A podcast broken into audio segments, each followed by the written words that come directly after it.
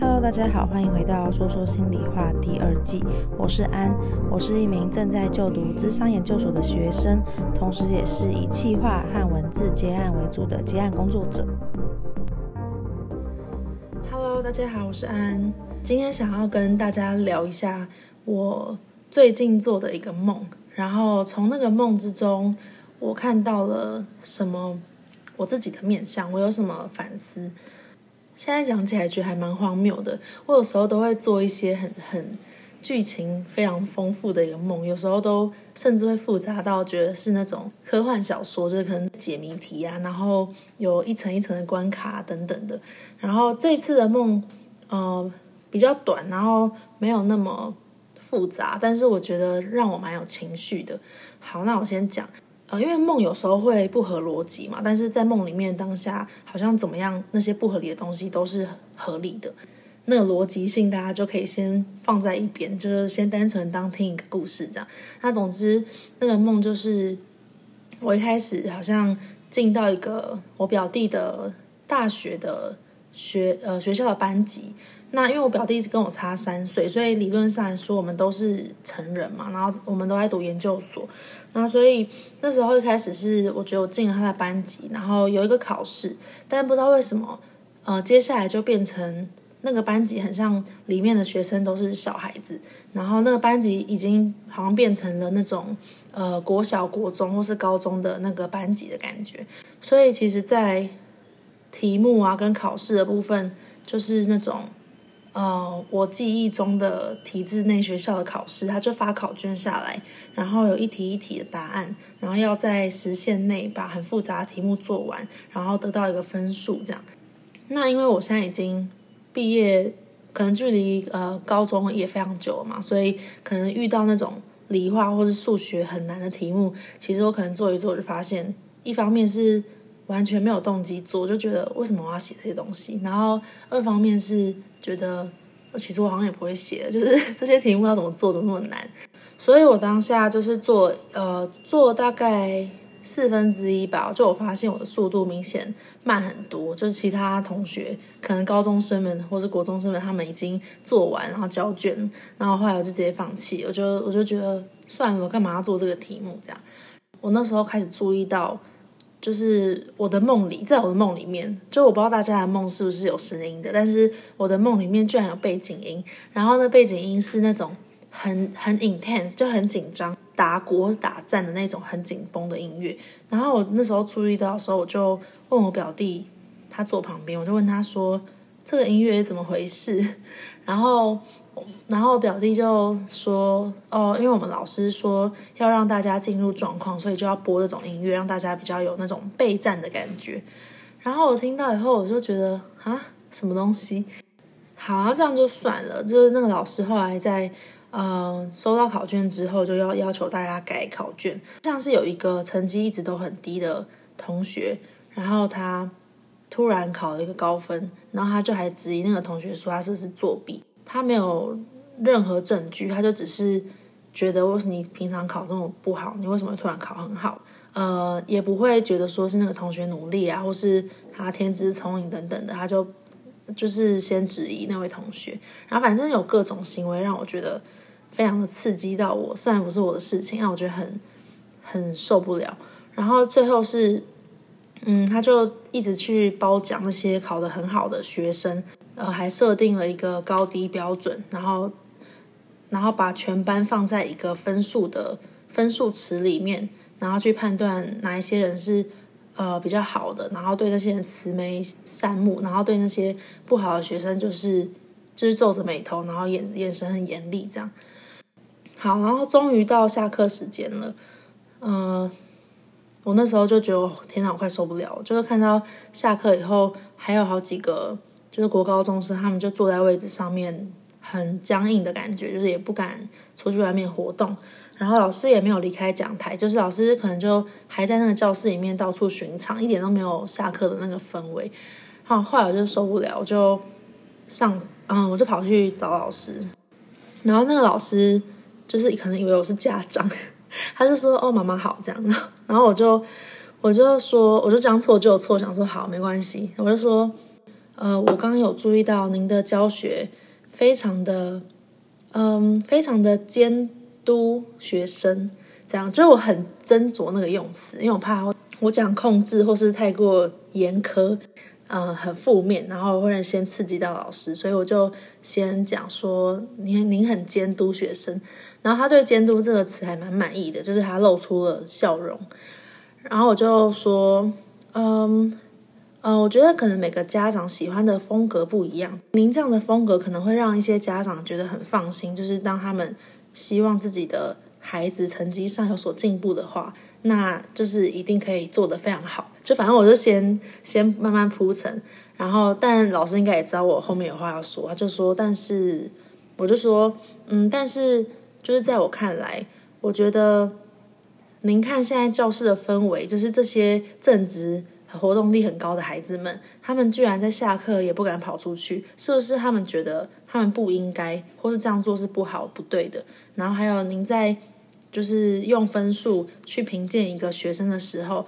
他们是不是就会把自己的价值跟成绩放在一起，然后变成他们只能用成绩来衡量自己的价值，甚至他们没有办法去探索他们自己的喜好和兴趣，因为他们已经太有压力了，他们就觉得一定要在这个环境里面。要竞争，而且只有成绩这件事情是可以跟别人争输赢的，还能够判定自己的好跟坏。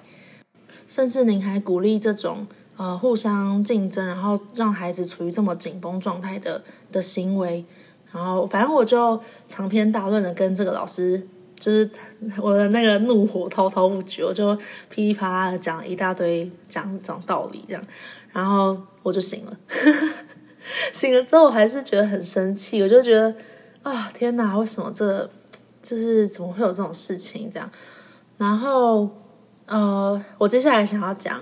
我后来反思到这个梦给我什么，不是真的有就是学过解梦的心理学，但是有时候我知道梦境是潜意识的部分，然后你会做某些梦境，就是梦是想要告诉你一些事情的。所以其实如果我们抓着一些线索，可以更深入的自我探索这样。那我先讲为什么那个老师会这么刺激我，就是因为那种控制狂老师或是这样子的老师，不一定是每个人都会很生气又很讨厌的嘛。那有些人可能就会觉得，那就是老师在做他的本分啊，那没有什么好生气或是反抗的。但是可能因为我自己的经历，每个人经历不一样，然后我在呃，我真的就是在体制内的学校过得很不开心，就是。啊、呃，我我觉得那个时候小时候的我还蛮压抑自己的，我就会觉得我搞不懂为什么要学这些，可是好像大家都要这样做，而且就是就算我讲了，我好像就算我跟家里反映，我还是得要继续升学什么，所以我只能是尽量在尽可能让自己去适应环境，所以我的内外就产生了很大的反差。我就是在外在，我就会尽可能的装乖，然后去让老师觉得我是一个。乖学生，但是我内在其实有很多的愤怒啊、不满啊，跟跟觉得委屈啊，就还有觉得很生气啊等等的情绪，都一直在里面自己自己翻搅。然后，嗯、甚至很多时候，那个时候老师的权威还蛮高的。然后，当老师有一些不合理的、不合理的标准，或者是不合理的处罚处置的时候，呃，我可能都会觉得还蛮委屈，但是好像没有办法去讲。就是当时的我就就是没有办法讲，就是我可能太守着那个乖的牌子，因为我觉得那是我适应那个环境唯一的唯一的救生艇嘛，所以我就就是很认命的、认份的去呃，只好去接受那些不合理的对待。就假如说有一些处罚或体罚，什么打手或什么的，我都觉得。我都觉得为什么，但是也也就就是那样子承受了。我自己觉得有蛮多的影响的，就是导致我后来产生了很多权威的议题，以及在社会适应上面对于权威的这个角色会有很多的很多的抗拒的心态，然后导致后面几段嗯、尤其是在那种职场的关系之中，我就是会容易跟权威的角色，就是国主管啊、老板啊等等的，我们的关系就容易紧张，就是因为我自己内心的那个权威议题很很大，然后我会太有想要去反抗，因为过去压抑太久，所以现在就想要去反抗的这个状态，然后也会导致我其实对控制狂这样子的角色。或是有这样子的行为和特质的人，我会非常的敏感。嗯，这件事情同时也要呼应到我自己的原生家庭嘛，就因为我小时候，我妈也是属于那种比较控制的、比较控制的妈妈。但是有一个很重要的一点是，我还这么讨厌控制狂。最重要的一点是因为我身上也有这个很控制的部分。然后我不想要去承认它。嗯，其实，在有一个心理学派，我有点忘记是荣格还是客体关系了。我讲错的话，就是欢迎大家可以纠正我那个学派的部分。但是，呃，它的概念是在讲说，小婴儿在成长的过程中，他们会就是从没有办法区分自己跟妈妈是两个不同的个体，就是从两个是一起的，然后到慢慢区分他自己跟妈妈。然后，但是他会慢慢开始去分辨说，呃，妈妈身上同时会有好跟不好的特质，这就，是一个健康的发展，就是呃，好跟不好可能同时存在于妈妈身上。但是有一些孩子没有经历过这样子的呃发展，假如说像是妈妈会想要掩盖自己所有不好的面相，只呈现自己好的面相在小孩之中，然后把坏的面相。丢到外面，就可能会让小孩觉得哦，妈妈是好的，然后其他有一些坏的都是其他人的，就是他会让小孩子没有办法同时兼具好跟坏并存的概念，他会让好跟坏的概念分裂，然后小孩子自己也可能会经历到这种，是把自己不要的不好的部分，就是丢到外面去，然后觉得那是别人的。不知道这样讲会不会太抽象，但总之就是他会去区分好的跟不好的，然后把不好的投射到外面，然后认为那是别人而不是自己的。这样，那这就是跟之前我前几集有提到投射概念有点像。好，那这是我连带想到的，连带想到的理论啊，就是跟大家顺带一提。那为什么会讲这个？是因为，嗯。我刚刚提到我身上有控制狂的部分嘛，那但我也是不想去承认我身上控制的这个部分，我把它丢到外面去。所以，当我没有办法接受我自己其实超级控制，然后有时候超级需要去监督的时候，我就会对那种过度控制或是龟毛，就是这几种特质总总合在身上的这些人。我就会非常非常的抗拒，但是如果我觉得这是一个很辛苦的事情，就是承认自己身上有控制这个面相，同时又超级无敌讨厌控控制的这个面相的时候，虽然我现在口中就是说我是有控制的面相，可是很难打从心底的承认并且接受它，就是存在在我之中。我觉得我还是很讨厌，我就是没有办法接受。我就是觉得我自己应该要放权，然后我应该要呃不要管那么多事情，然后呃我应该不要这么这么忧心，或是这么不放心等等的，我就会觉得自己的行为那种有一点控制的行为让我很我就很讨厌吧。之前我其实也有担任过呃一个比较算是负责人的角色。然后下面就是会有一个需要协助我的的一个职位，这样。虽然我对他的态度是好的或是友善，但是还是会有一种哦，就是有一些东西我没有办法很放心的完全让他做。然后或是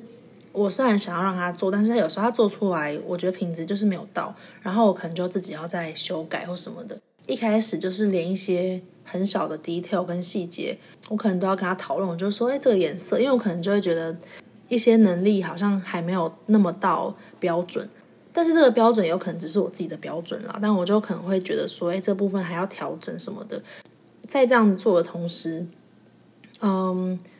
我就会觉得自己是不是很控制狂，或者是是不是为什么连这么小的东西都还要修？就是为什么不能够容许他就是去尝试，然后就犯错？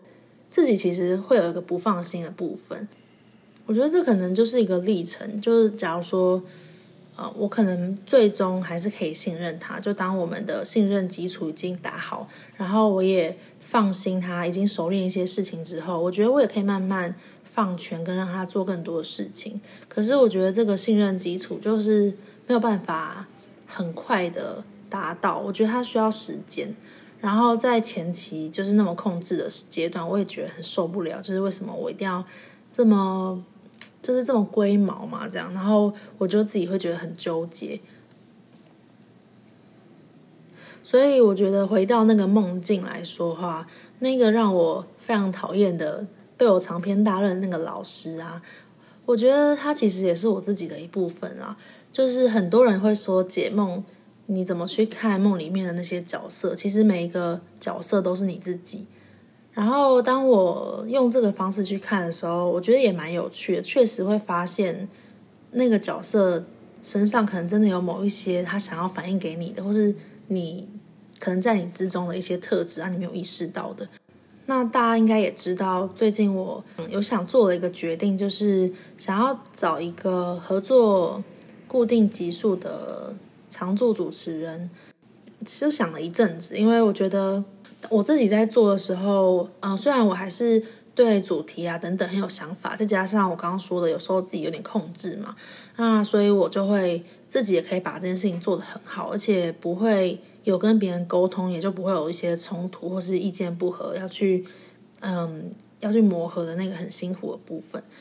但是它也有一个缺点，就是会有一点线索可能性。我会觉得，哎，就是有时候透过讨论。然后互相激发，我其实很喜欢那样的感觉。尤其是如果我们的关系是好的，然后我们也是那种可以一起，就像是朋友一样，就是可以像朋友，又可以像合作伙伴。我觉得那是最好的关系。呃，就会觉得不如就找一个合作的主持人，然后看看我们会激发出什么火花，会不会有一些不错的内容，可以让大家有一些新的收获，而不是嗯、只有我自己在讲，然后也许。啊、我自己讲的内容，到最后就是当我分享完所有经验的时候，我就是有限制的，没有办法带给大家更多的东西。呃，也不用担心说不可能以后不会听到我一个人的说话，就是因为有一些听众会会说喜欢听我一个人讲嘛。那我觉得，嗯、我跟这个协同主持人，我想象中最理想的状况就是当我们都呃顺利合作了一段时间，然后我也可以。单独讲，他也可以单独讲，然后我们也可以一起讲，我们也可以一起找来宾，就是这是我理想中的状况。那这个改变就是还是要看看有没有找到适合的伙伴啦，就是所以呃，先让大家知道一下，有可能会有这样子的一个转变。那这个转变同时就是也是让我又期待又紧张，因为也会觉得。天哪，那会不会我到时候我的控制狂面相又跑出来，或者是会让人很受不了等等的。然后像这种时候，嗯，我我都有时候会跟朋友聊一下。然后像午后女子会的书语，那时候我也是有跟他一起讨论我的想法，这样就是跟他讲一些我的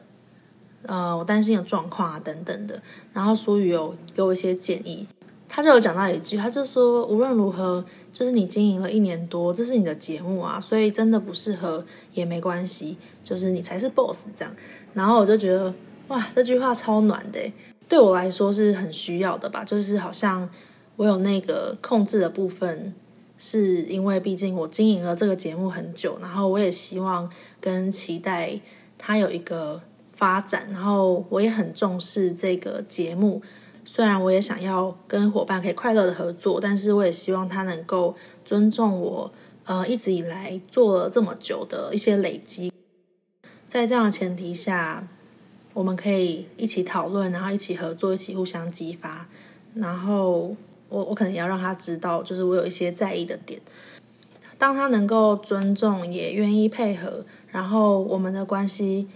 呃是友善的时候，我想我也不用那么防备或紧张的觉得，呃，我的心血会付诸一炬，或者是担心觉得要去防卫这个这个部分。所以我觉得，嗯，还是一个蛮有趣的梦，跟蛮有趣的反思吧。就是我在做完这个梦之后，就真的是帮助我去。看到一些自己的现况，然后怎么样去呼应自己目前遇到的挑战，以及，嗯，我要怎么样去慢慢接受心中这个控制狂自己？这样，不知道大家有没有那种觉得自己很控制狂的状态？对啊，我觉得，也许可以对，也许可以更。用另外一种角度看待那个被定义成控制狂的自己，他只是有他在意的事情，然后他想要，他想要把在意的事情做好，而且他一路以来也是这样子监督我们完成了很多事情，然后做出了一些成果，所以其实他帮助我们打造了我们现有的一切成就也好，跟一些作品也好。所以，因此，在面对他人的时候，有有时候会很不自觉用对要求自己的那个严格标准去要求他人，这样，那这就是很需要去呃双方彼此磨合和沟通的一个步骤。那这也没关系，就是不用完全否定他或者是压抑他。那这些其实是我想跟自己讲的话啦。但如果听众们心中也有一个控制狂的话，也许也可以这样子。跟他们说说话，那我们这一集的节目就到这边喽，非常生活的分享，那我们就下次再见喽，拜拜。